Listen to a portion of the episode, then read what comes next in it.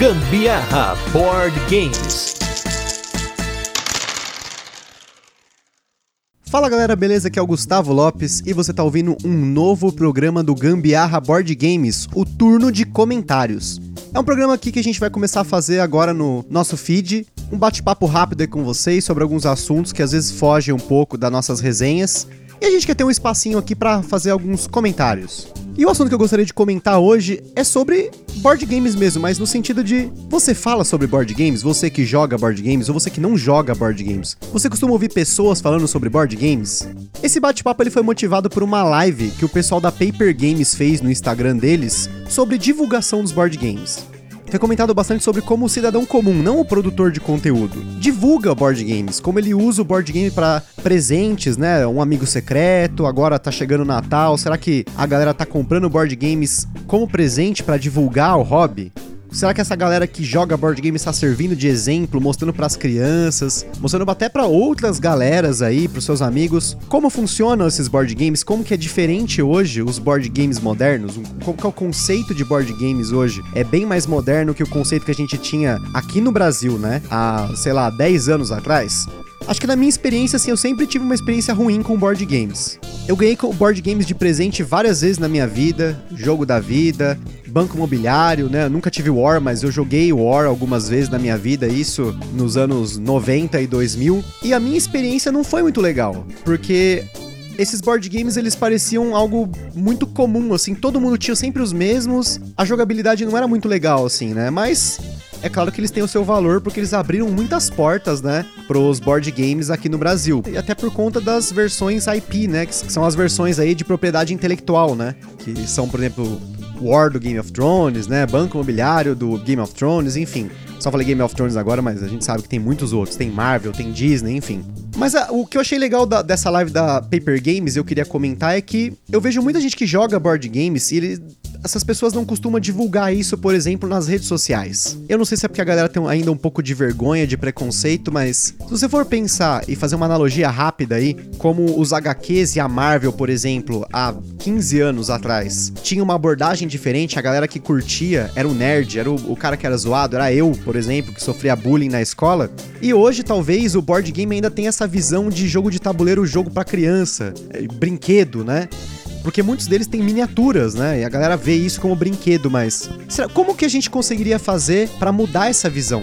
Falando sobre board games, acho que é o principal aí, o que nós precisamos fazer, né? Não apenas como produtores de conteúdo, eu, Gustavo Lopes, a Carol também, a galera que joga com a gente, mas no sentido de mostrar e provar para as pessoas que o board game ele não é um brinquedo.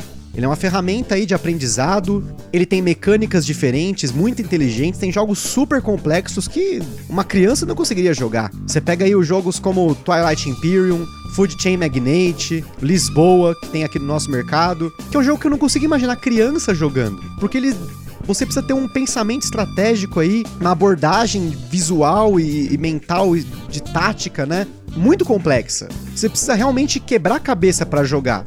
Tá certo que esses são jogos um pouco mais pesados, não é todo mundo que quer jogar e ao mesmo tempo pensar demais, né? Eu pelo menos tenho essa experiência com algumas pessoas que preferem jogar muito para diversão só e, e não para tipo quebrar cabeça e fazer um para fazer um mecanismo de jogo, né? Criar uma civilização, enfim. Esses jogos 4W, né, como o Twilight Imperium, que tem aí 6 a 8 horas de gameplay, você tem que construir uma civilização, guerrear, explorar, aumentar a sua civilização, enfim. Mas esse não é o foco foco. Aqui o foco é a gente falar sobre falar sobre board games.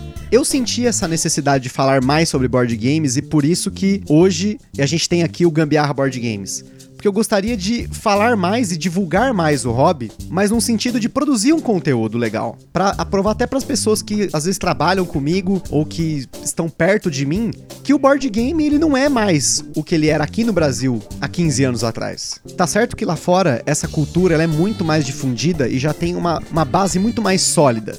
E é isso que aqui no Brasil a gente precisa fazer. Então, esse é um convite que eu faço, assim como a Paper Games fez. Você, tá ouvindo esse podcast que joga board games? Fale mais no seu Facebook ou no Instagram, por exemplo, sobre board games. Às vezes postar uma foto muito legal, assim, daquela mesa cheia, pode atrair mais gente ou até mesmo você chamar pessoas que não estão no hobby, como a gente costuma fazer aqui em casa, e pegar jogos como os jogos que a gente divulgou aqui, no, principalmente agora nos primeiros episódios do podcast, como King's Gold, o Zombicide, o Sushi Go. São jogos fáceis e rápidos de explicar, mas ao mesmo tempo tem muitas mecânicas diferentes para introduzir essa galera que não conhece board games. É legal fazer isso, trazer pessoas fora do hobby para jogar e entender que é um novo mundo. Você tem aí 600 e poucos jogos aí que foram mostrados em Essen 600 e pouco, imagina isso, 600 e poucos jogos diferentes, jogos para crianças, jogos para exclusivamente adultos, jogos com estratégias hardcore, jogos rápidos, fillers,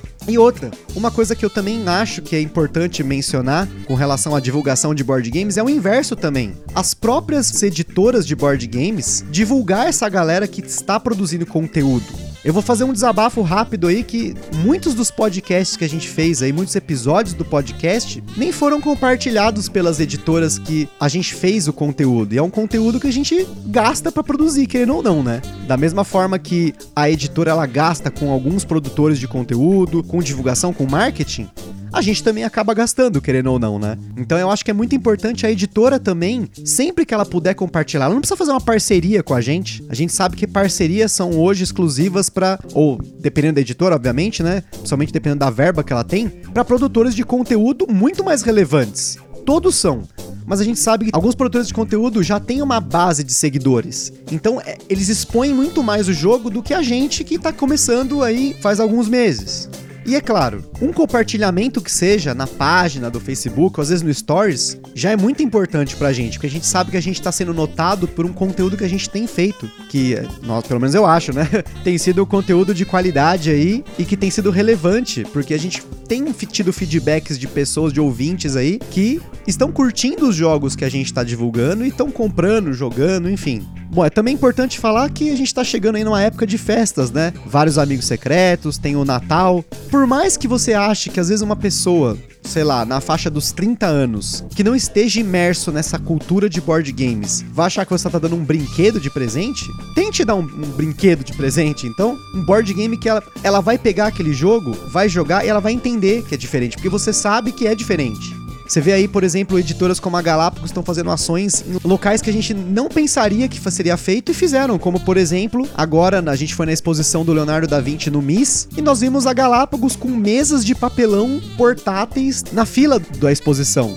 E a fila, que para mim é um saco, porque eu odeio fila. Quem ouve o Papo de Louco sabe o quanto eu odeio fila. para mim a fila é o um inferno, igual no Supernatural a gente teve a oportunidade de jogar o Story Clubs, que era um jogo que eu não tinha jogado. Novamente jogamos o Timeline, foi muito legal, porque uma galera que tava com a gente que não joga board games jogou e curtiu o jogo, inclusive ganharam, né? No, no caso, uma das pessoas que tava com a gente, né? O Edu, ele ganhou o jogo muito fácil, porque a gente jogou o Timeline Invenções e ele manjava pra caramba, né? Então pra ele foi muito fácil, assim, foi muito legal. E quase a gente jogou Double também, mas por conta de tempo e porque a fila andou muito rápido sem a gente nem ver, a gente acabou não jogando. Então essas ações também são muito importantes para sair um pouco da bolha da galera que já joga pra galera que não joga. Acho que a ideia do nosso podcast sempre foi tentar fazer isso também. Pegar uma galera de fora, a galera que ouve aí o nosso podcast principal, Papo de Louco, tentar trazer essa galera pra experimentar alguns jogos, ir numa luderia, às vezes comprar um jogo mais barato, porque a gente sabe que tem alguns jogos que estão lançando com valor alto por conta do dólar, por conta do, da crise, do mercado, enfim.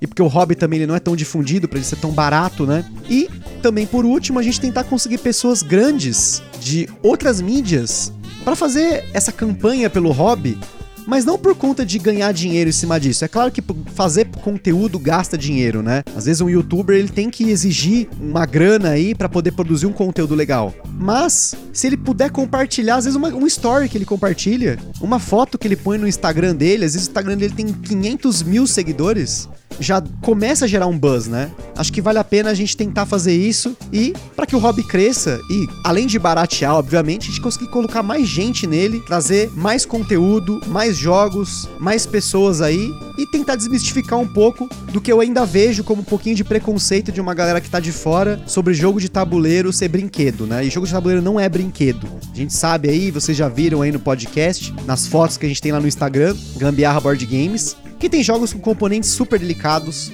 jogos com muitos componentes que seria muito fácil de uma criança perder, ou de, sei lá, uma criança colocar na boca, sei lá, enfim. Acho que vale a pena aí você que é ouvinte, compartilhar aí esse podcast, essa reflexão rápida aí no nosso primeiro turno de comentários. E se você gostou desse programa, você já sabe, não esquece de mandar uma mensagem pra gente lá no nosso Instagram, Gambiarra Board Games, ou um e-mail, um e-mail no contato arroba a gente pode ler seu e-mail aqui, ou se a gente lê o e-mail e comenta com você no privado também, vai aí da sua escolha. Mas o importante é divulgar. Se você tá jogando um jogo aí, marca a gente lá no Instagram. Ou não marca, só compartilha. Só o fato de você compartilhar que você tá jogando já é legal pra caramba pro hobby, pra editora que tá aí brigando aí para poder lançar mais jogos para você. E é isso aí. Um forte abraço e até o próximo turno de comentários, hein?